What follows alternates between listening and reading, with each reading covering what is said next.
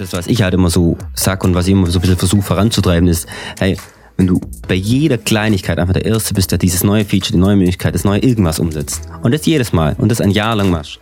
Irgendwann wirst du vor ein Algo kommen, weil du einfach immer ein kleines Stückchen besser bist und am Ende des Tages ist das Algo, der sucht nach Relevanz und es sind Menschen, die kaufen das Produkt, wo denen am besten gefällt. Und äh, wenn ich da einfach immer ein bisschen besser bin, immer eine coole Marktgeschichte habe, dann habe ich wieder Seven Day, jetzt noch keiner hat, keine Ahnung, äh, da werden die langfristig vielleicht vor andere Konkurrenten kommen, klar, die Bank. Snoxalting Podcast. Das Why Not für dein Business.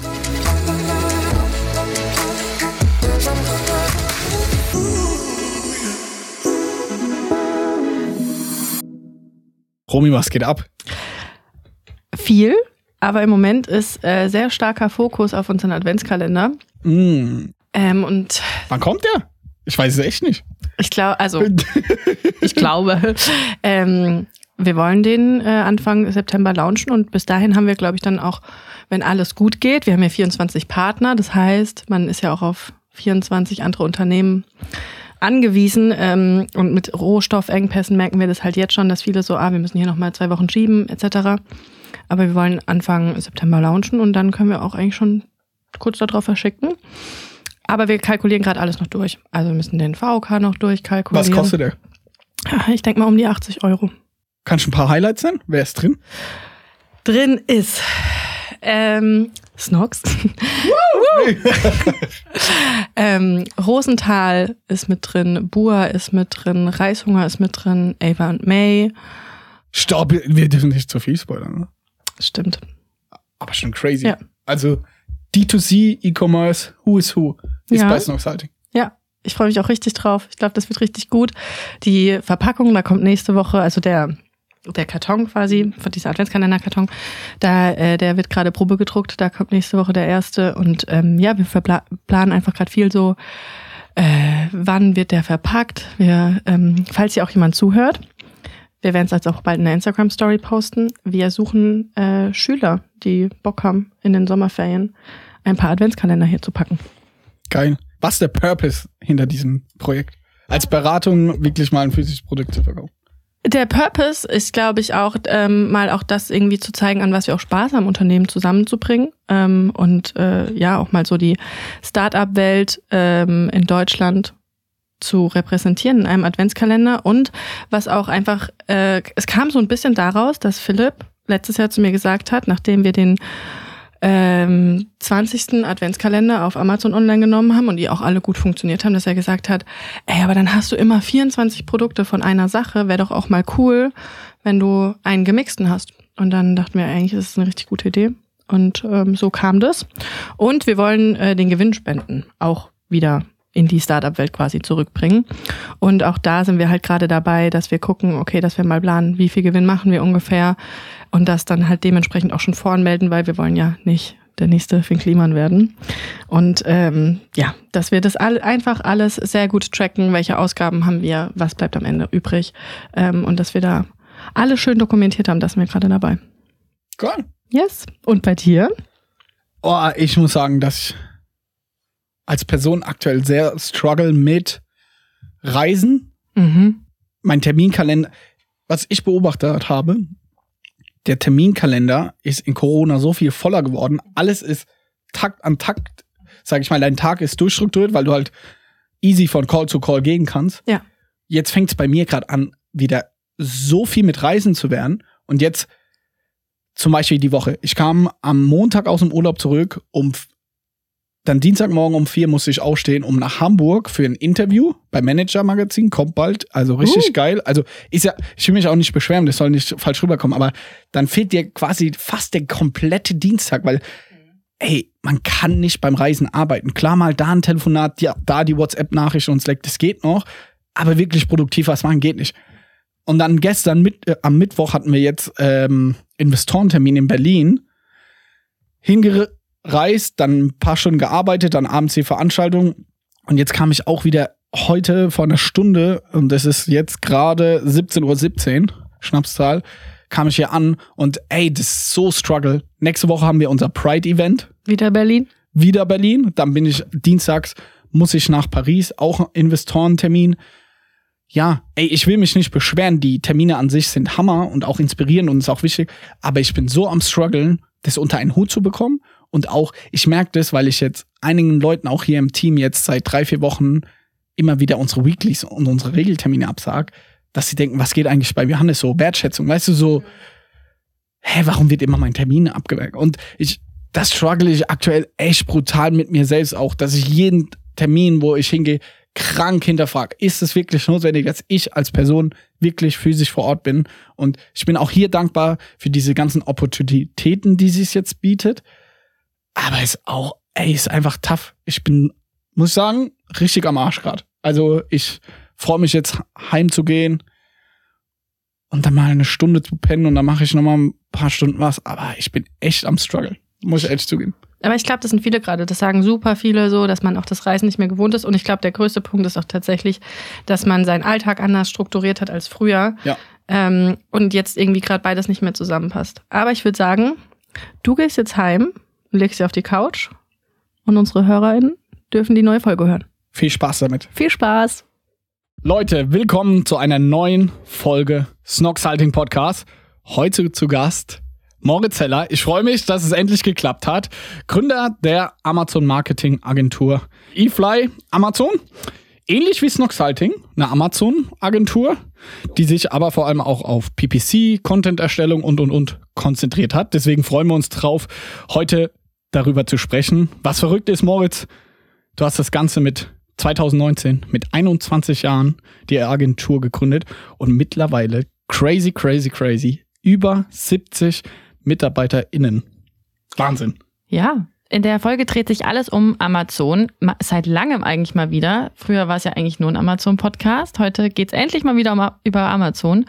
Und vor allem um ja, PPC, um Werbekampagnen auf Amazon. Wir stellen die These in den Raum, dass PPC nicht mehr nur nebenbei laufen sollte, wie es früher vielleicht äh, viele getan haben und es auch funktioniert hat, sondern eher mit vollem Fokus, da CPCs und die Konkurrenz auch nicht mehr äh, so niedrig sind wie früher. Und darum sollte halt mit Moritz gehen. Und in dem Sinne herzlich willkommen. Merci. Vielen Dank, dass ich da sein darf. Ich glaube, dritter Versuch jetzt, wo wir haben. Aber better late than never. Von dem her freue ich mich, dass ich heute da sein darf und bin sehr gespannt, was wir heute alles, was ich vielleicht auch von euch hoffentlich lernen darf. Moritz, erinnere ich mich richtig. Du warst mal einer unserer allerersten Beratungskunden oder relativ am Anfang. Und du hattest, glaube ich, einen Shisha-Zubehörshop. So habe ich das so ein bisschen in Erinnerung. Oder es war Teil und du hast noch was anderes gemacht. Nimm uns mal auf die verrückte Reise. Das war ja dann, wie alt warst du dann? 17, 18? Was ist alles passiert? Ja, also ich fange vielleicht ganz kurz ein paar Schritte weiter vorne und gehe da ganz schnell durch. Ähm, ich habe tatsächlich so mit 11, 12 eigentlich so den ersten Online-Shop und die ersten Webpages etc. Vor allem immer so Newspages eigentlich immer gebaut. Was hattest du da? Alles mögliche. Von Mountain, ich war relativ passioniert so Downhill Mountainbike und so, hatte da welche, hatte äh, wirklich alles mögliche bis hin zu Fitness, wo ich dann eine, ja, damals sehr witzige, äh, erst, aber dann doch nicht mehr so witzige Abmahnung auch bekommen habe, in größerem Stil, äh, Stichwort Jason Statham, rauf ich mal, äh, werf ich mal einen Raum. Ja, Und so jetzt, hat sich das- äh, wer A sagt, muss auch B sagen. Was da passiert? Äh, ich, ich weiß nicht ganz 100 Prozent, aber im Prinzip habe ich damals äh, Newsletter oder irgendwie ein Newsletter oder so versendet an diese Leute, die quasi die diesem äh, News-Dingsbums gefolgt sind und am Ende des Tages äh, kam dann von irgendeiner Anwaltskanzlei, die den Jason Statham in, in Europa oder Deutschland oder so vertritt, äh, eine Abmahnung aufgrund dessen, dass ich äh, zu Unrecht Bildmaterial von ihm verwendet habe und, äh, die war dann ja. richtig eklig. Das ging. Ähm, das Problem ist, die Firma lief, das war, da war ich glaube 14 oder so, das war erst, äh, das war, die Website lief erst auf mich, wurde dann aber im Laufe der Zeit, während das Bild online war, umgeschrieben auf eine Firma. Und dann wurde ich quasi zweimal abgemahnt. Das eine haben wir für sehr, sehr wenig Geld wegbekommen, das andere war auch noch in Ordnung, aber es Wie war viel musst du zahlen? privat waren es ein paar hundert Euro. Aber als Firma war es ein niedriger fünfstelliger Betrag, aber es ist schon Mit 14? mit 14. Trotzdem hat es noch Bock weiterzumachen. Wie geht's Ja, weiter? ja, ich musste dann, ja. Man muss ja schon ein bisschen aufarbeiten. ähm, nee, dann kam so eins zum anderen. Ich habe ein bisschen Partys veranstaltet damals, das war dann mit 15. also Partys für Ü16 ähm, veranstaltet und äh, da kam eins zum anderen, wo quasi äh, ich so paar Produkte entdeckt habe etc. Unter anderem zum Beispiel diese Shisha-Produkte. Dann habe ich eigentlich recht schnell drei Marken äh, aufgebaut, habe dann die ganze Kohle, die ich bis dahin verdient habe, vor allem aus den Partys quasi da reingesteckt. Äh, wir hatten dann die drei Marken auch relativ schnell skaliert gehabt. Auch FBA damals schon? FBA äh, und haben relativ schnell skaliert gehabt. Also ein sechsstelliger Betrag im Monat haben wir tatsächlich auch einen Umsatz gemacht. Problem war kein Profit. ähm, aber Umsatz war da und parallel habe ich da quasi gestartet, verschiedene, auch verschiedene äh, Free Freelance-Tätigkeiten zu machen, auch beim Jörg, den ihr beide glaubt kennt, Jörg Kundrat von Kawaii. Ah, ja, klar. Genau, da habe ich sogar heute noch die Handyhülle. Ah, geil. Und äh, habe den äh, relativ viel auch unterstützt. Und so kam dann eins zum anderen, dass ich einfach immer mehr Beratungskunden bekommen habe und da kam einfach eins zum anderen immer mehr Kunden, immer mehr Kunden, mehr Empfehlungen, mehr Beratung und äh, dann kamen auch die ersten Mitarbeiter. War das dann schon eFly? Nee, die eFly, da gab es auch kein fixes Datum, so muss man eigentlich sagen. Sondern so vom FBA-Seller als in eine beratende Tätigkeit. Beobachte ich tatsächlich öfters, vor allem, ohne dir nahe zu treten, aber FBA, glaube ich, kann man super gut vor allem auch Umsatz machen, aber als FBA Profit zu machen, super schwierig und dann hat man irgendwie dieses Verlockende, dann kommt jemand auf einmal zu dir und sagt, hey, hier, keine Ahnung, im Monat 2000 Euro und du machst meinen Amazon-Account und du denkst dir, ey, so ist ja in einer gewissen Weise auch Snox entstanden, Snox Salting. Mhm. Weil unser erster Kunde, weiß ich noch, oder unser zweiter, dürfen den Namen nicht sagen, aber der hatte uns dann Gesamthonorar 30.000 Euro, weiß ich noch genau er hatte mich angerufen, über einen Kontakt hat mich angerufen und dann haben sie gesagt, ja, sie brauchen Beratung. Und dann war ich so, ey, eigentlich können wir nicht, also wir haben keine Kapazitäten. Und dann war meine Lektion, vielleicht auch Tipp an alle Verhandlungskünstler, niemals absagen, sondern einfach nur den Preis so hoch machen, dass du sagst, der, ja, für den Preis mache ich es. Und dann war es damals eine Beratungstätigkeit, hab, haben wir gesagt 30.000 Euro und es war geisteskrank viel Geld.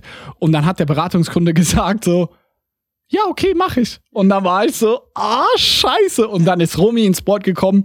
Lange Rede, kurzer Sinn.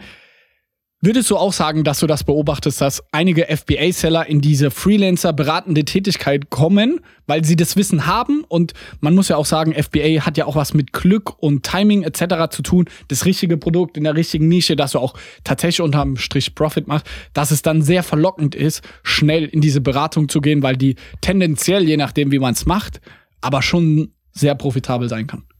Ähm, ja, beobachte ich schon, definitiv. Ich beobachte aber noch so ein so one step ahead, dass ich quasi immer wieder merke, äh, ausreichend Kunden auch zu bekommen und so, das ist einfach nicht so einfach. Deswegen bekommen wir echt viele Bewerbungen von irgendwelchen, ja, FBA-Unternehmern, die parallel ihr Freelance-Thema machen, um quasi dann ein bisschen deckungsbeitragspositiv äh, zu werden, ein bisschen Liquidität reinzuschaufeln und, und so weiter und so fort, äh, haben die Expertise und bekommen da aber leider nicht, oft nicht ausreichend Kunden, weil es einfach nicht so einfach ist. Es gibt einfach Agenturen, es gibt Freelance und Co. wie Sander Meer, ist einfach so. Und äh, da bewerben sich, ich weiß nicht, wie es bei euch ist, aber bewerben sich bei uns echt so viele jede Woche drauf. Wir haben, ich würde sagen, wir haben so drei, vier Bewerbungen am Tag. Und davon sind aber auch, manchmal sind natürlich irgendwie vier gute dabei, aber ganz oft sind wirklich so 75 Prozent ähm, die dann sagen, wir haben noch gar keine Produktidee oder sie sind in diesen bekannten Amazon-Programmen drin, wo sie am Anfang irgendwie halt erstmal ein paar tausend Euro zahlen, ähm, die Motivation mega hoch ist, ein FBA-Business zu starten, wo sie dann halt, glaube ich, auch super oft einfach erzählt bekommen, es ist super easy. Und in irgendeinem Programm werden wir erwähnt, ähm, ich hatte da schon zweimal hingeschrieben, ob sie es lassen können, weil es immer die gleichen Leute sind. Das meine ich gar nicht böse, aber immer Leute, die sagen, wir haben noch keine Produktidee, könnt ihr uns die bitte geben? Und das sind, das sind wir halt nicht. Und ich meine, wenn wir so gute Produktideen hätten, dann hätten wir, glaube ich, auch noch viel mehr eigene Produkte irgendwie rausgebracht. Ähm, aber ich glaube, ja, da gibt, da ist schon noch viel. Ich weiß nicht mehr, ob noch so viel, vielleicht auch eine interessante Frage an dich, ob noch so viel Musik da in diesem FBA-Markt ist. Aber es sind auf jeden Fall noch sehr viel, viele Leute, die es probieren. Oder wie siehst du das? Äh, ja, definitiv sind noch so viele Leute, die es probieren. Äh, gibt ja auch Gründe dafür, kann ja auch ein super, spannendes, ein super spannendes Thema sein, ein super spannendes Geschäftsmodell.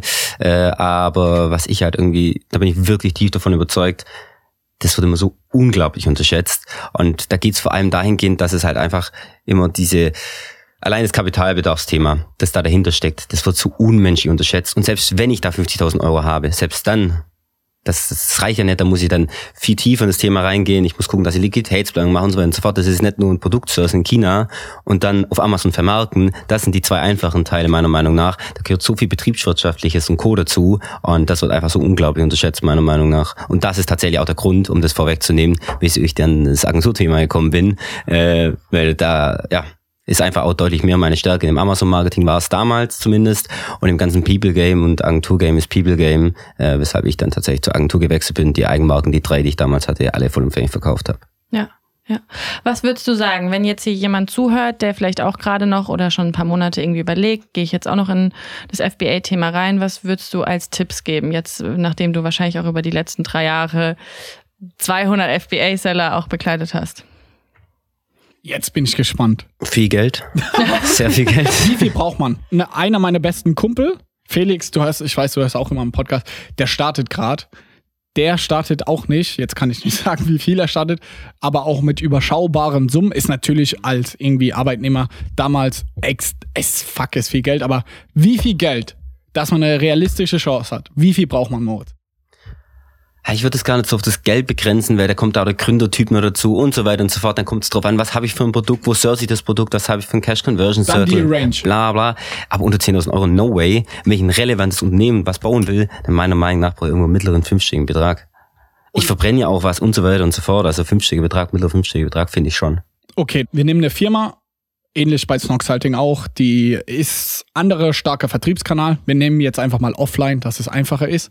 Starte dann auf Amazon und haben Projekt, Budget 50.000 Euro. Was passiert dann? Was macht ihr als erstes? Um vielleicht eins vorwegzunehmen, die 50.000 Euro sind inkludiert mit Produktportfolio etc. etc. Das heißt, wenn ich schon ein Produktportfolio habe, dann muss ich das natürlich exkludieren etc. Ähm, aber um das äh, erstmal die Frage zu beantworten, erstmal natürlich eine entsprechende Marktanalyse, wo wir hergehen und gucken, welche Produkte machen Sinn, pricing-technisch, konkurrenztechnisch und so weiter und so fort. Was hat das Unternehmen auch für, ja, nur weil ich 10 Produkte habe oder 100 Produkte habe, sind ja nicht 100 Produkte relevant, auch wenn sie Worauf im achtet ihr dann da bei der Market Research auf den Preis, hast du gesagt? Preis sehr stark, weil Amazon Preisvergleichsplattform Nummer uno äh, Wie viel darf man über dem Maximal- oder Durchschnittspreis sein? Kannst du da ein paar Hardfacts raushauen? das ist halt auch schwierig. Es kommt auch so sau stark aufs Produkt Kann drauf man, wenn der an. Preis doppelt so hoch ist, kann man damit noch auf erfolgreich sein. Wir nehmen hier, guck mal, wir haben hier ein Mikrofon. Das biete ich selber an, jetzt mal Marke hin oder her. Das kostet normal genau ein sehr ähnliches Produkt 100 Euro. Und ich bin jetzt der Offline-Händler. Kann ich das Ding oder ein Vergleichsprodukt für 200 Euro, kann ich damit erfolgreich sein, glaubst du? Ich glaube, im Mikrofonbereich ja. Was denkt ihr? Also ich glaube, es kommt krass auf die Brand an. Wir haben es ja auch immer wieder, also und machen auch super viele Potenzialanalysen und ich würde, wenn du jetzt nicht eine krasse Brand hast und du jetzt nicht als irgendwie als ein Wir haben Bei keine Brand. als ja, wenn du keine Brand hast, würde ich sagen, nee. Also wir sehen das bei so vielen Marken, die dann anfangen, die dann wirklich auch, die da sehr selbstbewusst reingehen und sagen, unser Produkt ist das Beste und ganz oft ist es das, glaube ich auch. Aber ähm, du hast so eine kurze Zeit auf Amazon auch den Kunden davon überzeugen und der sucht vielleicht auch diese 140 Prozent, die das Produkt hat, gar nicht, sondern die 100 Prozent nur. Das reicht ihm, manchmal auch 80. Ne? Ähm, und ich glaube, wenn du da jetzt irgendwie die meisten Produkte mittlerweile auf Amazon, das ist für mich das größte Problem, die sind seit vier, fünf, sechs, sieben Jahren da, die haben 2000 Bewertungen, dann komme ich mit einem Produkt, selbst wenn ich das ein bisschen besser mache, aber die ganzen Kategorien sind schon so krass oft optimiert, dann komme ich noch mit einem teureren Preis und denke ich mir, ja, warum würde ich das Produkt denn kaufen? Also das, da wird es, glaube ich, echt schwer und ich glaube, das war viel einfacher und damals auch mit, ähm, mit Snox muss man ja auch sagen, wir sind jetzt, damals waren wir, glaube ich, die günstigsten mit im Markt und es gab ganz wenig Produkte. Das sind wir heute auch nicht mehr und ich glaube, das wäre jetzt heute auch schwierig. Oder was würdest du sagen, als neue Sockenbrand, die, die genau die gleichen Socken macht, ähm, 20% teurer als Snox? Ja, also man muss sagen, Snox ist jetzt ungefähr doppelt so teuer wie alle anderen. Äh, Im Sockenbereich auf Amazon ist es, muss man so ein bisschen runterrechnen, wie viel ein Paar Socken, weil wir haben irgendwie einen Sechserpack, manche haben dann Zehnerpack und sind dann, aber wir sind ungefähr doppelt so teuer und mehr geht auf gar keinen Fall. Ich glaube, egal wie stark die Brand ist, also wenn man gerade zuhört und überlegt, auf Amazon gerade frisch zu launchen oder offline oder aus einem anderen Vertriebskanal auf Amazon zu gehen, würde ich mir einfach mal die ersten fünf bis zehn Suchergebnisse nehmen oder eine Chrome-Extension von Helium, das ist, glaube ich, automatisiert, siehst du den Durchschnittspreis. Wenn man mehr als 50% teurer ist als der Durchschnitt, wird schon extrem schwer. mehr als 100 Prozent auf gar keinen Fall. Ja, glaube ich auch bei 80 bis 90 Prozent der Produkte. Aber Hast zum Beispiel Beispiel? so ein Mikrofon. Ja. Bei Socken zum Beispiel hätte ich gesagt, never ever. No fucking way. Aber bei einem Mikrofon, da habe ich so viel technische Spezifikationen so dahinter auch, dass wenn dann bei so einem technischen Produkt, wo ich auch entsprechend Qualitätsunterschiede habe mit Klang und keine Ahnung Habt was ihr so einen allem. Kunden, der, wo du äh, dir direkt in den Sinn kommt? Wir, hab, wir haben tatsächlich einen, der hat aber dann zum Beispiel so ein Patentsystem dahinter, wo, und der hat auch außerhalb Bekanntheit, das habe ich auch gerade noch berücksichtigt, wenn ich quasi, wir haben gerade äh, ein Beispiel gehabt mit Mikrofon, Offline-Händler, und da funktioniert das Produkt ja, oder normalerweise funktioniert bei so jemand, der ein Produkt oder komplett neu auf den Markt reingeht, habe ich ja gerade schon gesagt, funktioniert das Produktportfolio schon. Und wenn es offline funktioniert, klar muss es nicht online funktionieren. Wie gesagt, deswegen gucken wir erstmal Pre Preis an, weil diese Vergleichbarkeit, die ich auf dem Amazon habe, was Preise angeht, ist halt unglaublich. Das habe ich so nirgendwo. Und deswegen äh, muss man da schon, also Preis ist eigentlich so mit das A und O, was wir als erstes checken. Ja, also schauen wir uns auch immer mit an. Wir schauen uns noch Bewertungen an, Kategoriegröße.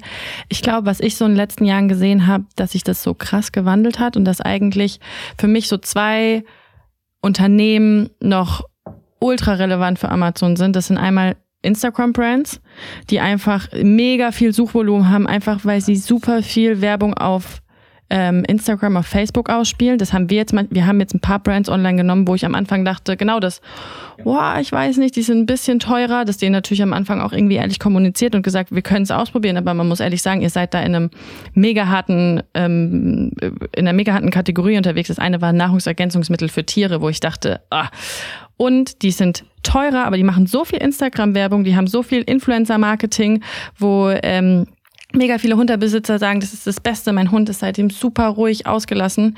Wir haben die online genommen und die haben ab Tag eins vierstellige Umsätze gemacht und machen jetzt fünfstellige Umsätze nach vier, fünf Wochen bald.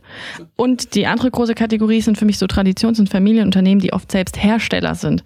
Weil das sind noch, das sind tatsächlich noch Unternehmen, die oft die günstigsten Preise noch anbieten können, die die ganze Zeit nur offline unterwegs waren. Da haben wir jetzt auch ein paar, die dann einfach jetzt halt irgendwann jetzt auf dem Zug gekommen sind, wo sie sagen, aua, wir müssen jetzt vielleicht doch mal auf Amazon gehen. Und dann besprichst du mit denen irgendwie so denen ihre Einkaufspreise und du merkst so, okay, krass, das kann niemand anderes in dem Bereich, weil die noch selber produzieren, weil das ganz, ganz wenige machen.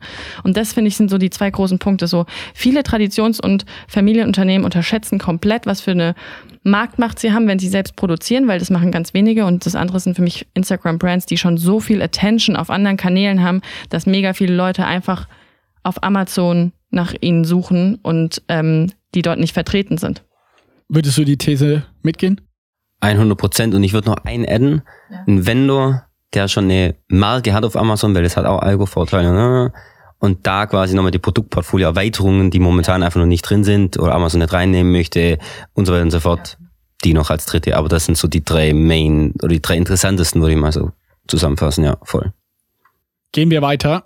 Wir waren bei der Marktanalyse. Wir hatten uns den Preis angeschaut. Romy hat gesagt, Bewertungen, wenn in dieser Kategorie die ersten fünf mehr als 1000 Bewertungen haben. Die ersten fünf in der Subkategorie organisch beim ersten Hauptkeyword. Wenn die mehr als 1000 haben, kann ich es trotzdem schaffen. Es gibt immer Ausnahmen, ich weiß, aber würde die reingehen? Wahrscheinlichkeit super gering natürlich, dass es klappt, keine Frage. Aber wenn jetzt jemand kommt und sagt, hey, ich habe ein Adspend-Budget von, keine Ahnung was, von 100.000 Euro für, äh, für ein Vol- Marktvolumen, das halt irgendwie nur 100.000 Euro im Monat dreht an Umsatz, ja, ich sage ja, klar, wenn das Produkt auch noch passt, der Preis noch passt und so weiter und so fort, das kann schon funktionieren. Dauert aber halt saulang, dauert wirklich saulang, da bin ich nicht in einem Monat mal oben und es kostet halt wirklich Hunde viel Geld und da sind einfach fast alle dann raus und macht betriebswirtschaftlich auch einfach oft keinen Sinn oder wenig Sinn, äh, wieso wir dann oft einzelne Produkte einfach nur rauspicken und viele einfach vorab äh, draußen lassen. Aber ich beobachte einfach jede Woche wieder, wie wir irgendwie neue Markteintritte begleiten und immer wieder in Nischen was reinbekommen. Ich denke, hä? Romy? Wenn ich das Kleingeld habe, würde ich es, glaube ich, machen. Also wenn ich A, mein Produkt glaub, denk, wirklich denk und auch von außen bestätigt bekommen habe, mein Produkt ist genauso gut oder am besten natürlich besser. Und das Listing von denen nicht gut ist. Ich, also ich, ich Angreifpunkte sehe, wenn ich keine Angriffspunkte sehe, dann. pff. Aber wenn ich die sehe und ich habe das Kleingeld, dann würde ich da ein halbes Jahr reingehen, würde da irgendwie mit einem Coupon oder so reingehen, 20 Prozent das erste halbe Jahr und da halt wirklich gucken, dass ich unter dem Preis bin, dass ich dann, dass preistechnisch für mich die Entscheidung fallen muss, dann würde ich es ausprobieren, ja. Aber wenn ich jetzt teurer bin, keine Angriffspunkte sehe, dann hat er noch 1000 Bewertungen, dann nee. Okay, Gehen wir weiter. Sind wir in der Marktanalyse durch oder was schaut ihr euch noch an? Gesamtvolumen vielleicht oder Listing an sich, was Romy gerade angesprochen hat, wenn ein Kunde jetzt zu euch kommt? Genau, klar, äh, auf jeden Fall Listing, wie sind die Listings aufgestellt und so weiter Was und so guckt ihr euch da vor allem an? Alles? Ja, alles so blöd sich's Field, anhört, ja. aber hey, das wir brauchen jetzt immer auf acht Bilder gucken, die hat normalerweise jeder drin und was hat er da für ein, wie, äh, wie sind die durchstrukturiert und so weiter, das brauchen wir nicht mehr so genau angucken. Da kommt es mittlerweile meiner Meinung nach eher so äh, auf so Themen drauf an, hey, wie ist Bewertungsmanagement, was sind oben für Bewertungen, Ja. ähm, was habe ich die Markengeschichte, habe ich eine neue Markengeschichte, habe ich eine alte Markengeschichte und so weiter und so fort. Und es wird nicht einen Unterschied ausmachen, ob der die neue oder die alte Markengeschichte hat. Ja. Aber das zeigt, wie stark ist der Verkäufer dahinter. Und wenn der halt nicht die neue Markengeschichte drin hat, dann wird es wahrscheinlich nicht das einzige sein, wo er länger braucht, um was Neues zu implementieren und Co. Und das, was ich halt immer so sag und was ich immer so ein bisschen versuche voranzutreiben, ist, hey, wenn du bei jeder Kleinigkeit einfach der Erste bist, der dieses neue Feature, die neue Möglichkeit, das neue irgendwas umsetzt. Und das jedes Mal. Und das ein Jahr lang machst. Irgendwann wirst du vor ein Algo kommen, weil du einfach immer ein kleines Stückchen besser bist. Und am Ende des Tages ist das Algo, der sucht nach Relevanz und es sind Menschen, die kaufen das Produkt, wo denen am besten gefällt. Und äh, wenn ich da einfach immer ein bisschen besser bin, immer eine coole Marktgeschichte habe, dann habe ich wieder Seven Day, die noch keiner hat, keine Ahnung, äh, da werden die langfristig vielleicht vor andere Konkurrenten kommen. Klar, die Basics müssen passen, Produkt, Preis, bla bla bla, aber ja. Voll. Können wir nur dazugeben. Und ich glaube, du hast es gerade sehr gut auf den Punkt gebracht, warum Snox vor allem in den ersten zwei Jahren so erfolgreich war. Weil wir waren zwei Jahre lang in allen Bereichen immer diesen Prozent besser und das summiert sich dann und dann bist du quasi zehn Prozent, jetzt mal ganz dumm gesagt, in einer Metapher gesprochen, zehn Prozent besser, dann kommst du hoch in den Algorithmen, dann verkaufst du mehr, weil du zehn Prozent besser bist und so geht dieses Amazon FBA Flyreel, nennen wir es jetzt einfach mal, geht so voran. Jetzt, wir sind beim Flyreel. Jeder von euch, jede eine Sache vielleicht, was gerade ganz aktuell, du hast äh, die neue Market, Markenstory gesagt, aber jeder vielleicht eine Sache, und die Dame vielleicht beginnt diesmal, was gerade als Seller, wenn man jetzt Amazon-Seller ist, was man gerade noch besser machen kann oder was noch kein anderer hat oder gerade so ein kleiner Kniff ist, weil wir gerade hier sind. Habt ihr was? Wir können 20. Ey, ich muss selber sagen, ich bin so raus aus Amazon, dass mir extrem schwer fallen würde. Ich würde Sponsored Video Ads machen, weil die wirklich gute Kennzahlen aufweisen. Sponsored Video Ads muss man wissen, kann man noch nicht lange schalten. Also vielleicht so, ich würde mal sagen, dreiviertel Jahr oder so. Ähm, also noch nicht lange im Amazon-Zeitalter auf jeden Fall. Und äh, haben eigentlich eine sehr gute Klickrate, haben echt oft einen richtig guten Narcos. Kommt natürlich ein bisschen auf deine Ausspielung an, aber das Entscheidende ist, dass der Platz halt auch bei vielen generischen Keywords noch nicht belegt ist, weil keiner ein Video hat und darauf Werbung schaltet. Und deswegen ist der Platz eigentlich oft relativ günstig im Vergleich zu den Sponsored Brands Bannern, die man von oben kennt, die relativ teuer sind, weil es da ja nur einen Platz gibt, statt jetzt irgendwie wie acht auf der ganzen Seite. Und ähm, mit einem guten Video oder das Video, sagen wir mal so, das Video muss nicht mal so gut sein. Wir machen für super viele Kunden, fragen wir immer an und sagen, habt ihr Videomaterial? Und dann sagen die meisten so, ey, nee, super veraltet, äh, nur Instagram-Format. Und das ist, äh, auf Amazon ist es Querformat. Und ähm, dann, was wir halt machen, vor allem Alina bei uns aus dem Content-Team, die äh, schneidet, also macht quasi, man merkt es nicht, die macht Bewegtbild aus Bildern. Also das ist einfach animiert dann zum Schluss. Das sieht mega aus und es würde keinen Unterschied machen. Du kannst natürlich ein Video für 3.000, 4.000 Euro produzieren, aber ich glaube, dass das keinen großen Unterschied macht zu den animierten Videos, das was zum Beispiel Alina für uns erstellt. Also deswegen, das würde ich sagen, macht das und das bieten wir auch mega vielen Kunden an und sagen, wir probieren es bei einem aus und wenn es gut läuft, dann machen wir es für die anderen und das, für die meisten machen wir es für die anderen auch. Geil. Moritz, hast du was? Du hast selber auch gesagt, Fairness halber, du bist auch sehr raus. Mit 70 Leuten kannst du nicht im täglichen Geschäft zu drin sein. Also. Ja, daher- ich bin tatsächlich sehr, sehr gut rausgekommen aus dem Operations-Geschäft, aber nicht zuletzt aufgrund von, von so vier Bereichsleitern bei uns. Das sind Max, äh, Jonas, Philipp und Romea, die da wirklich einen guten Rücken freigehalten haben und Co. Aber ich bin ja nicht blöd und habe vorher ganz kurz den Jonas und den Max Ah, gefragt, stark. was geht gerade so ab und so. Und tatsächlich kamen auch die Video-Ads vor. Ähm, ja, Video-Ads haben sie auch gemeint, ähm, gerade speziell, weil sich gerade die Slots und weil gerade die Slots mehr werden. Video-Ads gibt's ja schon relativ lange, hast du ja auch gerade gesagt. Die hießen ja damals im April 2020 oder so kamen die raus, 21, weiß ich nicht mehr, in den USA und hießen noch Video-In-Search-Ads damals. Und da kamen sie irgendwie ein Jahr später so in Deutschland raus, dann die EU und immer nur in den Suchergebnisseiten und that's it. Und jetzt seit, ich weiß nicht wie lang, auch auf den Produktdetailseiten und die Slots sind in mehr Kategorien, die gibt's über immer, immer mehr und äh, das wird auch immer mehr und äh, es sind nach wie vor noch relativ wenig tatsächlich, die quasi diese Chance überhaupt nutzen. Hier habe ich natürlich weniger Angebot, werbeseitig, also es gibt weniger Slots, die ich belegen kann, siehe SPA oder so, aber nichtsdestotrotz ist es nach wie vor ein super Werbeformat, gerade mit den ganzen neuen Slots, die eben halt rauskommen, weshalb wir da tatsächlich auch immer mehr drauf setzen. Und das, was Jerome gerade gesagt hat, Gold richtig da irgendwie es macht schon irgendwo einen Unterschied, wenn ich ein besseres Video habe und so weiter und so fort. Das ist wie bei, bei, bei Facebook. Da kann ich natürlich bessere, mit besseren, äh, besseren Creators geht auch mehr,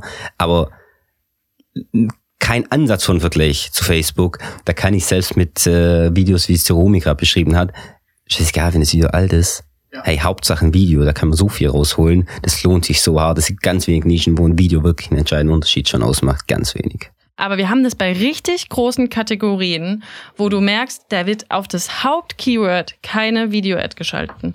Und dann ist der Platz natürlich relativ günstig. Und was man auch jetzt auf jeden Fall sieht in manchen Kategorien, das sieht man, dass Amazon das testet, wenn man die Startseite mal so runterfährt, gerade am Handy, mobil, kommen da dann vier, fünf Video-Ads untereinander. Also so, wenn du am Desktop in manchen Kategorien siehst du eigentlich immer nur die eine da oben. Ähm, und da merkst du, dass äh, Amazon ja schon sehr viel Video-Content ähm, einblendet und dass du in manchen Kategorien jetzt am Handy in der App nach unten gehst und siehst, da sind jetzt drei Video-Ads untereinander oder so. Also immer mit Produkten natürlich dazwischen. Okay, wir waren stehen geblieben. Ich versuche ein bisschen den roten Faden beizubehalten. Market Research machen wir mal zunächst mal einen Haken dran. Ich glaube, da brauchen wir uns nicht im Detail zu verlieren. Der Kunde sagt dir, hat Potenzial. Sowohl bei euch als auch bei Snoxiding. Okay, wir haben das Gefühl, wir können da was machen, können da was rausholen. Wie geht es dann weiter? Wie muss ich mir das aus Kundensicht vorstellen? Dass das bei eFly vorangeht. Habe ich dann einen Kundenbetreuer, mit dem habe ich dann Onboarding-Calls, gehe ich dann in die Produktresearch gemeinsam hin. Wie läuft das ab? Ja, ich würde vielleicht einen Schritt weiter vorne anfangen. Es kommt darauf an, wer kommt zu uns. Es ist die eine Kategorie, die sind schon auf Amazon und die, wo noch nicht drauf sind. Dementsprechend verändert sich natürlich das gesamte Doing extrem. Ähm, in jedem Fall machen wir quasi diese Analyse erstmal. Bei jemand, der schon noch nicht auf Amazon ist, machen wir genau das, was wir gerade eben besprochen haben. Bei jemand, der schon auf Amazon ist, gucken wir an, was hat er bis jetzt gemacht, was funktioniert gut, wo gibt es Optimierungspotenzial. Ist es aber auch ein Optimierungspotenzial, was sich rechnet? Zum Beispiel mein Steuerberater, wir haben einen ganz tollen neuen Steuerberater und er hat einen ganz tollen Satz gesagt, der mich sehr überzeugt hat. Er hat gesagt, hey, wir brauchen jetzt Steuern sparen wir müssen Geld sparen. Und wenn die Steuersparnis weniger ist oder nur gleich viel ist wie das, was wir kosten, dann brauchen wir es nicht tun. Und genau so ist es ja auch als Agentur. Genau das müssen wir auch tun. Deswegen müssen wir rausfinden, wo gibt's Potenziale, wie viel Potenzial hat das, was ist kostet die Quanti dahinter. Das heißt, sprich, Sprich, macht es irgendwo Sinn für den Kunden, äh, hier was zu übernehmen, äh, durch uns übernehmen zu lassen? Und da prüfen wir quasi eins nach dem anderen. Und wir haben ja verschiedene Leistungsfelder auch. Unser Kernthema ist nach wie vor Strategy und Performance Marketing.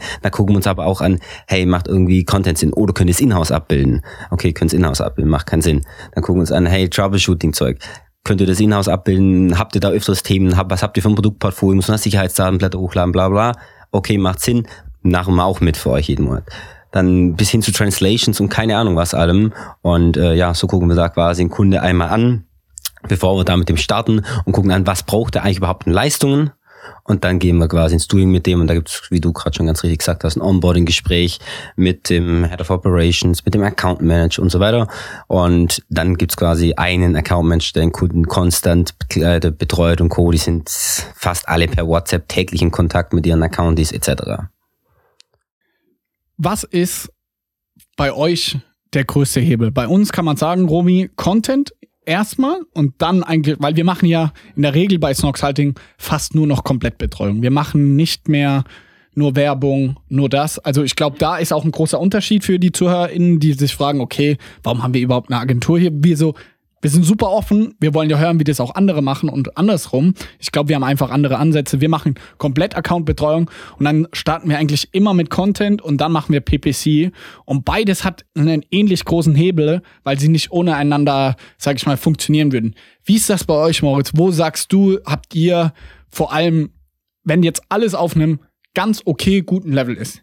Natürlich, wenn der Content katastrophal ist, kann man nichts raus sagen. Aber würdest du dich dann, wenn du jetzt hier zuhörst und selber das Gefühl, mein Content ist ganz gut, mein PPC ist ganz gut, und wie würdest du unterstützen, um unterm Strich Umsatz und EBIT nach oben zu kriegen? Am Ende des Tages würde ich das ist, das muss, ist ein holistischer Ansatz bei uns. Das ist quasi dieser Strategy-Part, den ich gerade schon erwähnt habe. Der ist eigentlich so der, wo quasi fast immer so den entscheidenden Unterschied macht, den Hebel, der, der Erfolgshebel irgendwo ist, dass man quasi die entscheidenden Dinge zusammenbringt, dass man Content zusammenbringt mit einem, mit einem Performance-Marketing, dass man aber zu richtigen Zeitpunkten auch die richtigen Deals schaltet und die richtig bewirbt, dass man dann aber auch mal externen Traffic mit reinspielt von einem, keine Ahnung, MyDeals oder einem Dealbanner oder was weiß ich was.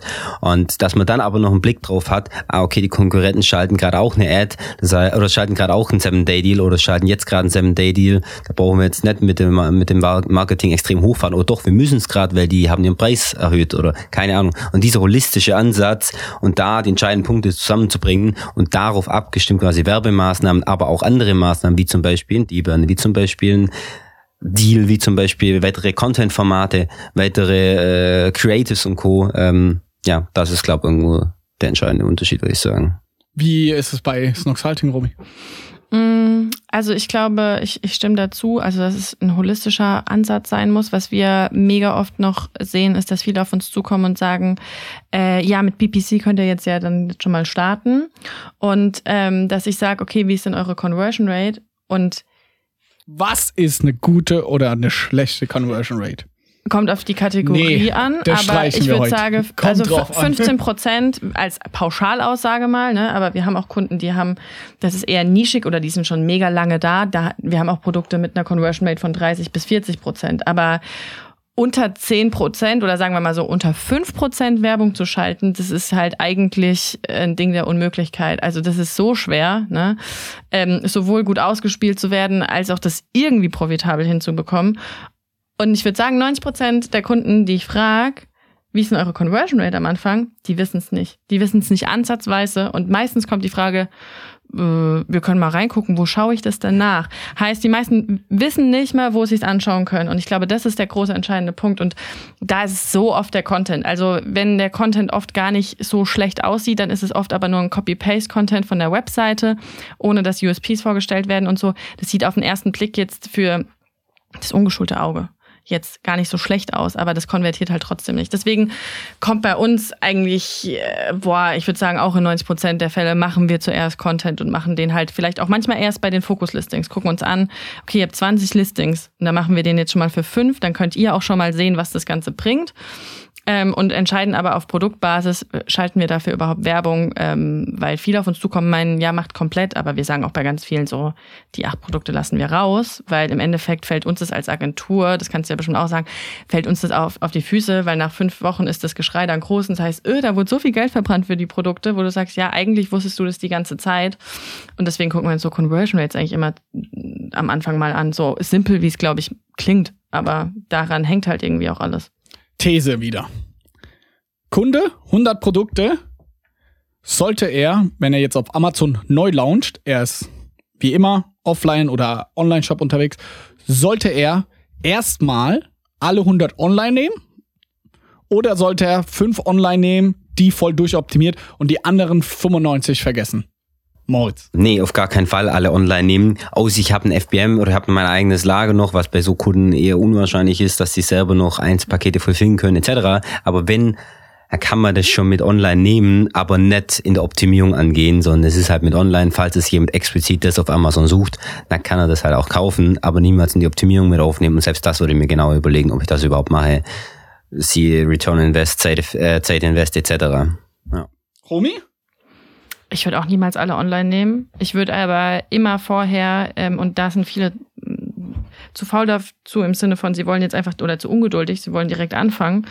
Äh, ich würde immer vorher eine Potenzialanalyse machen. Immer, weil wir immer sehen, oder in den meisten Fällen, wir lassen uns immer die Bestseller geben aus dem Online-Shop auch. Aber wir lassen die uns immer erst danach geben, auch für uns selbst als Kontrolle so.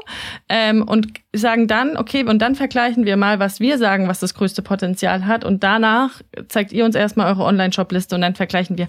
Und in den wenigsten Fällen ist das deckungsgleich, sondern die Nischen und dort, wo du irgendwie sagst, da hast du irgendwie noch viel Suchvolumen, das sind dann ähm, die Produkte, die jetzt nicht unbedingt der Bestseller auf Amazon sind. Und ich glaube, das hat oft damit zu tun, dass die Bestseller im Shop von einer Marke, die sehe ich eh schon ganz weit oben. Und erst wenn ich dann mal ein Produkt nicht finde, dann gebe ich es aufs Amazon auch oft ein. So, wenn ich irgendwas auch nicht mehr so, gerade so auch modemäßig, wenn ich irgendwas eigentlich voll geil finde, aber das ist halt einfach kein Trend mehr, dann finde ich das in den Shops nicht mehr, weil es kein Trend ist. Aber da, solche Produkte sucht man halt dann irgendwann oft auf Amazon, weil man denkt, nee, aber ich will einen grünen Schal. So. Ähm, und da sehen wir halt dann oft eine andere Verteilung. Ich würde immer die Produkte online nehmen, wo ich auch das größte Suchvolumen sehe. Und deswegen vorher immer eine Potenzialanalyse, weil die lohnt sich immer. Ja, 100%. Und da vielleicht einen kleinen Hack. Für die Potenzialanalyse jetzt mit POE, Product Opportunity Explorer, den gibt's seit keine Ahnung, drei Monaten, ja. roundabout. Noch nie gehört. ich habe ein Auto vor einem Monat gehört, muss ich zugeben. Was macht es jetzt? Es ist das erste Mal, da musste Romy jetzt aber gleich ein bisschen unterstützen. Es ist das erste Mal, wo ich wirklich, abgesehen von Brand Analytics und ein paar anderen Features, aber das erste Mal, egal als wer, egal welcher Seller ich bin, wie groß ich bin und sonst was, ohne Kontakte und hm, wirklich super interessante Daten bekomme, wo ich nicht mehr auf Drittanbieterdaten zurückgreifen muss. Natürlich muss ich immer noch für gewisse Datensätze etc.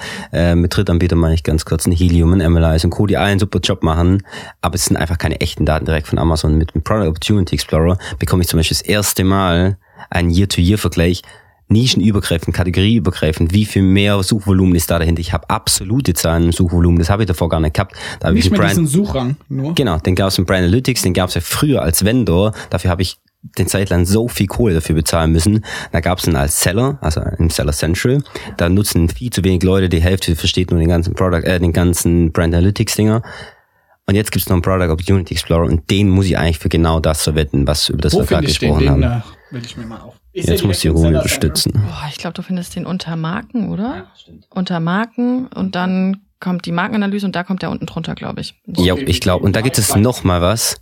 Wurde mir heute von Max berichtet, aber das habe ich selber noch nicht angeschaut. Da gibt es noch mal ein Feature, was noch viel interessanter sein soll, irgendwie Marketplace Analytics oder ähnliches. Ähm, also das, das sind so neue Programme auch, die uns ja auch immer wieder von diesen 360-Grad-Managern ähm, vorgeschlagen werden. Ich muss sagen, ich bin bei denen oft immer noch ein bisschen skeptisch so von den Zahlen, weil auch bei der Markenanalyse so und so viel Prozent klicken auf das Produkt. Und dann guckst du das Produkt an und denkst, das glaube ich nicht. Also ich bin mir da, also ich finde das, also ich bin da absolut bei dir. Das sind halt irgendwie Daten, die kommen eigentlich direkt von Amazon.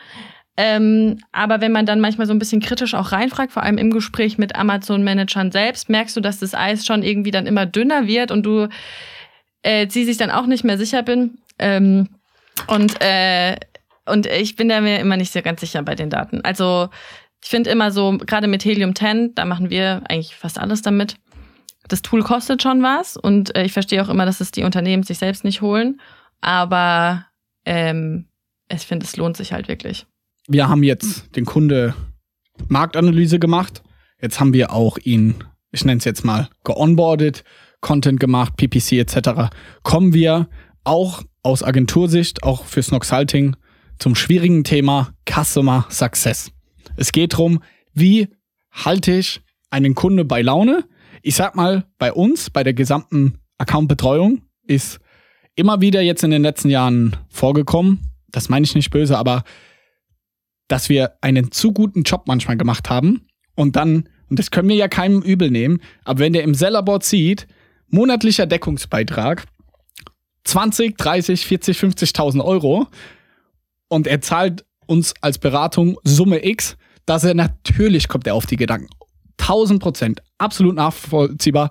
Warum in-house ich das nicht? Warum stelle ich für das Geld nicht jemand Vollzeit ein? Und das haben wir bei den meisten Kunden, die uns verlassen, ist das tatsächlich, weil Investoren sagen, Inhausen, weil, muss man ehrlich sagen, die Insta-Brands haben oft Investoren drin, große, wir haben viele, viele Corporates, die dann auch sagen, ja, toll gemacht, wir sind auch happy, aber wir haben jetzt jemand Vollzeit eingestellt. Meistens dann noch jemand von Amazon, weil der ist ja super, der hat ja sogar bei Amazon gearbeitet, hat keinen Plan, kommt nach einem halben Jahr zurück, etc. Also Customer Success, muss man auch sagen, ist bei uns bei manchen läuft das super, bei manchen ist das einfach, dann gehen sie wieder, weil sie denken, doch in-house können sie es besser, kommen sie wieder und und und. Romy, du verbesserst mich, wenn ich da gerade irgendeinen Blödsinn rede. Wie ist das bei euch? Habt ihr ähnlich, dass es. Wir kennen andere Agenturen, da sage ich immer, ihr habt den großen Vorteil, dass ihr nicht einen kompletten Sales-Channel macht und euch man nicht einfach austauschen kann, so wie bei uns. Zum Beispiel Samo mit Conversion Rate Optimierung. Ja, so psychologisch und die ganzen Tools, das, das maßt sich keiner an, selbstständig zu machen. Bei Amazon, dann ist es aufgesetzt, dann läuft es, dann denkt der Kunde immer sehr schnell, ah, das kann ich doch in-house machen. Wie ist das bei euch, Mord? Also ja, die Fälle gibt's auch, da brauchen wir nicht drüber sprechen. Ähm, wir umgehen das aber, glaube ich, sehr, sehr oft, sehr, sehr, sehr oft, ähm, indem wir dem Kunden einfach zeigen, was wir da tun und dass ich das halt nicht einfach so schnell selber abbilden kann, ist einfach auch fast immer so.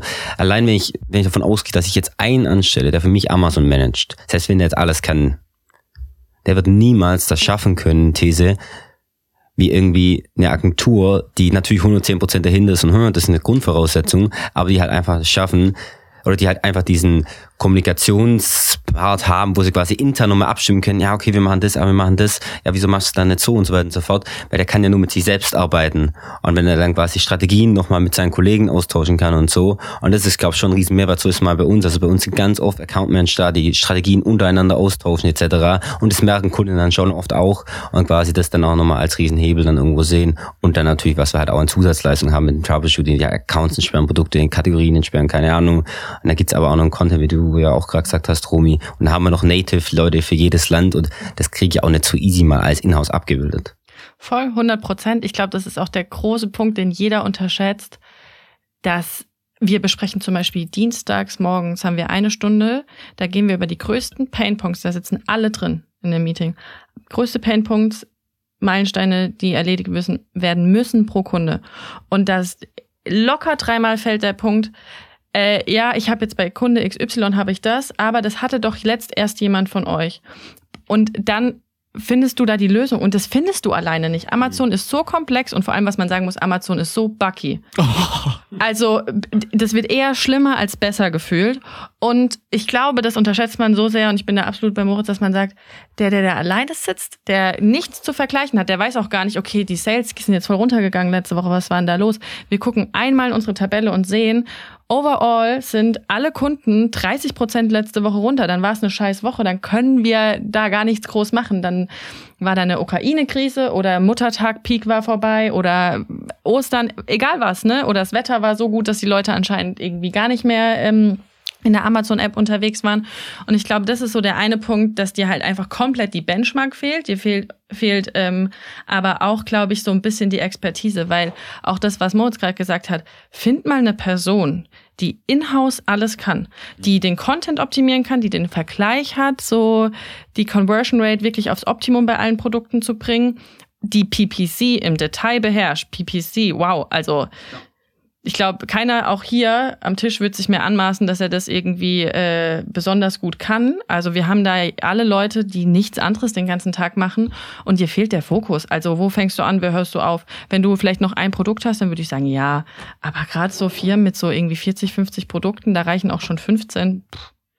Bevor wir gleich in unsere legendäre Schätzfrage kommen, habe ich noch eine ganz äh, egoistische Frage. Wie schafft ihr es, bei euch über diese 70 Leute hinweg trotzdem die Qualität der Beratung so hoch zu halten, wie du das auch erzählt hast, weil darüber zerbrechen Romy und ich, glaube ich, den meisten äh, Kopf. Wir haben so viele Anfragen auch, dafür sind wir sehr, sehr dankbar. Aber wir haben auch so vor ein, zwei Jahren saßen wir so zusammen und haben so ein bisschen die Frage gestellt, okay, nehmen wir jeden an und versuchen irgendwie alle unterzukriegen? Machen wir für alle was? Oder bleiben wir eher in Richtung einer Boutique-Beratung, sage ich mal? Und das ist gar nicht wirklich 0,0 böse gemeint, aber sage ich mal, wir haben versucht eher auf sehr, sehr große Kunden zu gehen. Ein Account Manager bei uns hat irgendwie drei, vier, fünf Kunden, wenn überhaupt, weil wir sehr, sehr große Accounts haben. So darauf haben wir uns spezialisiert, haben nur noch Accountbetreuung gemacht, nicht mehr Einzelteile.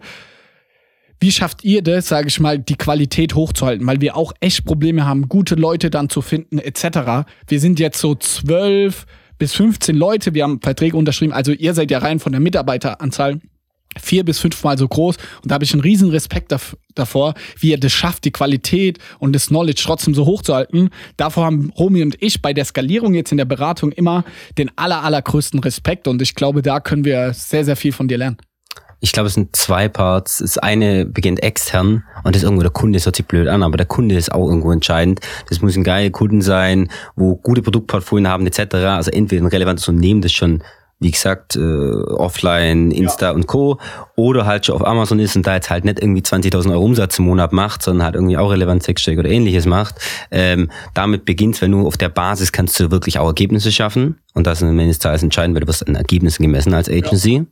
Und dann geht's natürlich intern rein. Und das sind natürlich die Leute absolut absolut entscheidend, People Game, die Leute sind das A und O, wir haben kein Produkt, unsere Leute sind unser Produkt und äh, da haben wir quasi einen riesen Unterschied, dass wir hergehen und sagen, hey, wir wir, wir brechen die einzelnen Leistungen sehr massiv weit hinunter, dass quasi an einem Account nicht nur eine Person arbeitet, sondern arbeiten halt x Personen dran, je nachdem wie viel Leistung, sonst was, ja. wie groß der Account etc. Aber die haben dann halt auch einen vollen Fokus auf das eine Ding, was tun und das machen sie dafür halt auch wirklich, wirklich gut, weil die machen den ganzen Tag nichts anderes. Zum Beispiel haben Troubleshooting den ganzen Tag nichts anderes machen, als Produkte entsperren, Ac äh, Accounts sperren, Kategorien und so weiter und so fort.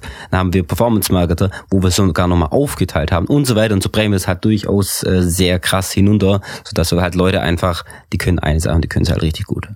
Das war auch ein Learning bei uns. Wir hatten als erstes hatten wir ja, dass sie alles machen, also ein Account Manager alles. Und, ja. ja, und jetzt sind wir genau wie du, war das Learning, jemand macht PPC, Content und Account Manager. Das sind unsere drei Sparten.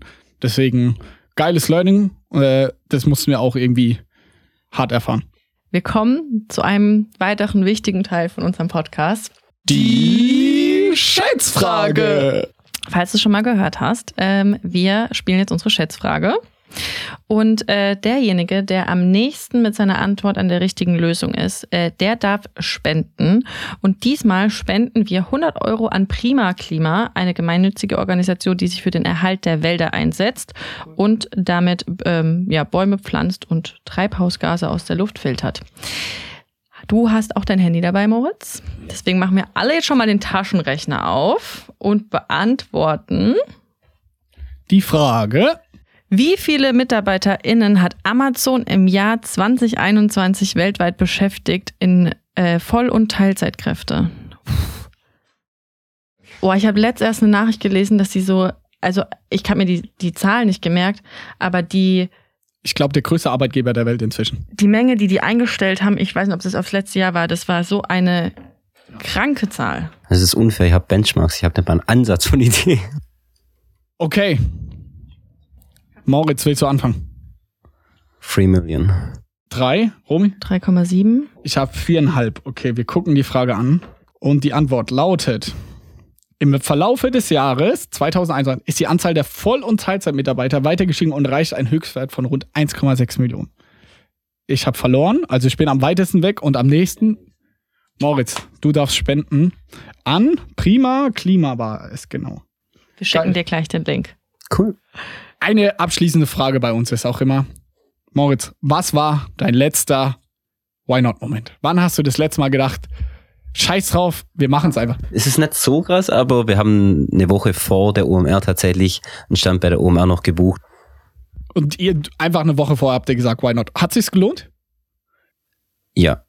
Doch, hat sich gelohnt auf jeden Fall. Ähm, wir sind zurzeit immer mehr auf Messen. Es hat auch einfach nochmal, wir treffen so oft auch Kunden von uns, Partner etc. Einfach dieser mal wieder face-to-face sehen etc. hat einen Rieseneffekt. Ähm, und hey, wir lernen auch oft einfach sehr viele neue Brands kennen, ähm, auch Brands, die wir noch gar nicht kennen, die aber eigentlich super stark sind und so. Und äh, ja, das hat schon einen großen Effekt meiner Meinung nach, auch da einfach mal face-to-face sehen von Kunden oder von auch auf potenziellen Kunden, die einfach nur vorbeikommen, sind seit einem halben Jahr in Pitches, in Gesprächen, keine Ahnung. Und deswegen haben wir tatsächlich auch ein eigenes Event äh, veranstaltet vor einem Monat oder so. Da haben wir bei uns im Büro ein Event veranstaltet, haben eigentlich mit 100 Leute geplant, am Ende waren wir über 200, mit unserem Personal auch, okay, da waren ungefähr so 220 Leute, 190 externe. Also da, der Bedarf auch und die Leute, die da drauf Bock haben, hat mir ja eine OMR gemerkt, holy shit, wie viele Leute, das waren ja. krass, Respekt. Und und äh, deswegen, ja, irgendwie, ich glaube, das hat schon einen großen Effekt, diese ganzen Offline-Events, wenn man sich face-to-face -face sieht, etc. Welche Charaktereigenschaft, Moritz, hat dich so erfolgreich gemacht? Das ist ja Wahnsinn. 70 Mitarbeiter mit. Wie alt bist du jetzt? 23. 23. Wahnsinn. Ich hätte es tatsächlich zwei Sachen gesagt. Wille und Execution oder Loyalität. Aber ich nur eins sagen darf? Ja. Schwierig. Bauchgefühl am Anfang Execution und dann Loyalität. Okay. Also jetzt Loyalität. Geil. Loyalität hatten wir auch noch nie. Nee. Es ist jedes Mal was Neues. Geil. Danke, Moritz, dass du hier vorbeigekommen bist, extra aus Stuttgart, zwei Stunden hergetuckert. Es hat mir viel Spaß gemacht. Yes. Vielen, vielen Dank, dass du da warst. Vielen Dank, dass ich da sein durfte. Vielen, vielen Dank. Und auch in der Konstellation natürlich. Und ja, war cool. Und du hast auch gesagt, du hörst ab und zu unseren Podcast. Deswegen, Montag ist Podcast-Tag. Nächste Woche hört euch die nächste Folge an. Es wird sehr, sehr gut. Und bis bald. Ciao. Ciao. Was eine geile Folge. Viele super Tipps. Ich habe selber gelernt, wie scheiße ich selber inzwischen auf Amazon bin. Also, ich habe viel von euch beiden gelernt. Also da nochmal vielen Dank, Moritz und natürlich auch Romy. Und ich freue mich, auch wenn wir jetzt in Zukunft, ich hätte Bock, dass wir mehr so Amazon-Content machen. Ich bin da so ein bisschen nostalgisch, muss ich schon sagen, weil da, da hat irgendwie mit Snox alles angefangen. Und daher macht es bis heute irgendwie eine spezielle Verbindung zu Amazon und Amazon FBA. Und es hat auf jeden Fall viel Spaß gemacht. Und wenn es euch auch so viel Spaß gemacht hat und ihr Sachen gelernt habt, dann würden wir uns sehr freuen, wenn ihr das irgendwie mit euren FBA WhatsApp-Gruppen teilt oder sogar einen LinkedIn-Post rausmacht, was ihr am meisten gelernt habt. Markiert mich, wir kommentieren jeden Post. Und du- dadurch, dass wir doch ein paar Follower auf LinkedIn haben, wird dein Beitrag richtig geboostet. Also poste was zu unserem Podcast, markiere mich, ich kommentiere und das Ding wird Reichweite haben. Ja, und in der nächsten Folge geht es auch schon weiter. Wir sprechen mit einem Unternehmen, das noch nicht auf Amazon zu finden ist, und zwar Oja. Skandal. Äh, und in der Folge mit äh, Gründerin Kathi Ernst geht es, ja, wie gesagt, nicht um Amazon, sondern eher darum, wie die Gründerinnen es geschafft haben, eine starke Community aufzubauen und wie sie auch ihre Brand nutzen, ein Tabuthema zu revolutionieren. Um welches Tabuthema es genau geht, könnt ihr entweder jetzt schon googeln oder noch viel besser, ihr schaltet nächsten Montag ein und dann hört ihr das Ganze in der nächsten Folge. Also bleibt dran.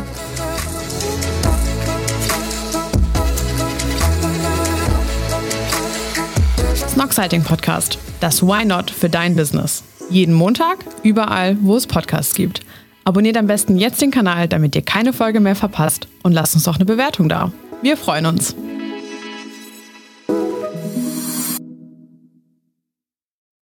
Dieser Podcast wird präsentiert vom Team Snox.